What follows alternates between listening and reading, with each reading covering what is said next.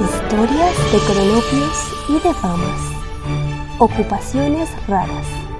Pérdida y recuperación del pelo. Para luchar contra el pragmatismo y la horrible tendencia a la consecución de fines útiles, mi primo el mayor propugna el procedimiento de sacarse un buen pelo de la cabeza, hacerle un nudo en el medio y dejarlo caer suavemente por el agujero del lavabo. Si este pelo se engancha en la rejilla que suele cundir en dichos agujeros, bastará abrir un poco la canilla para que se pierda de vista. Sin malgastar un instante, hay que iniciar la tarea de recuperación del pelo. La primera operación se reduce a desmontar el sifón del lavabo para ver si el pelo se ha enganchado en alguna de las rugosidades del caño. Si no se lo encuentra, hay que poner en descubierto el tramo del caño que va del sifón a la cañería del desagüe principal. Es seguro que en esta parte aparecerán muchos pelos y habrá que contar con la ayuda del resto de la familia para examinarlos uno a uno en busca del nudo. Si no aparece, se planteará el interesante problema de romper la cañería hasta la planta abajo. Pero esto significa un esfuerzo mayor, pues durante 8 o 10 años habrá que trabajar en algún ministerio o casa de comercio para reunir el dinero que permita comprar los cuatro departamentos situados debajo del de mi primo el mayor. Todo ello con la desventaja extraordinaria de que mientras se trabaja durante esos 8 o 10 años, no se podrá evitar la penosa sensación de que el pelo ya no está en la cañería y que solo por una remota casualidad permanece enganchado en alguna saliente herrumbrada del caño. Llegará el día en que podamos romper los caños de todos los departamentos y durante meses viviremos rodeados de palanganas y otros recipientes llenos de pelos mojados,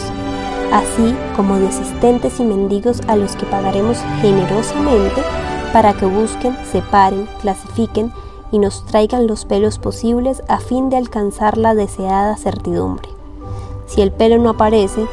entraremos en una etapa mucho más vaga y complicada, por el que, porque el tramo siguiente nos lleva a las cloacas mayores de la ciudad.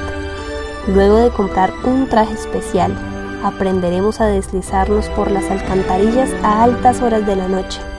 armados de una linterna poderosa y una máscara de oxígeno,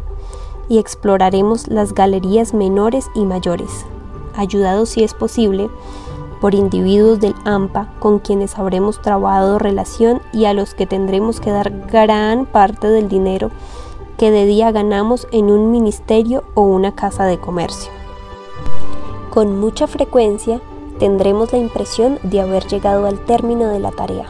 porque encontraremos o nos traerán pelos semejantes al que buscamos. Pero como no se sabe de ningún caso en que un pelo tenga un nudo en medio sin intervención de mano humana,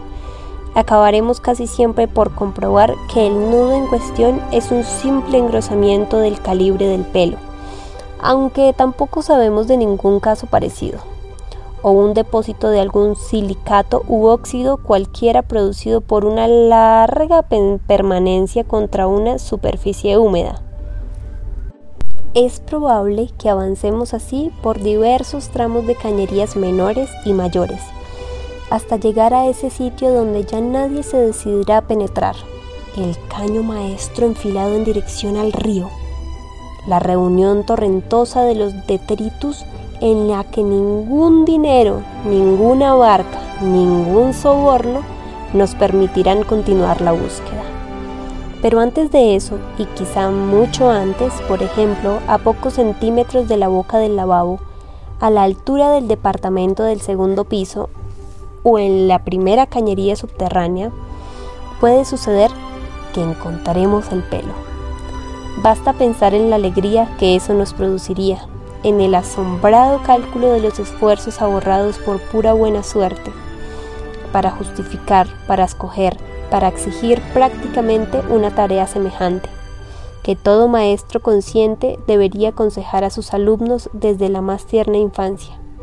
en vez de secarles el alma con la regla de tareas compuestas o las tristezas de cancha rayada.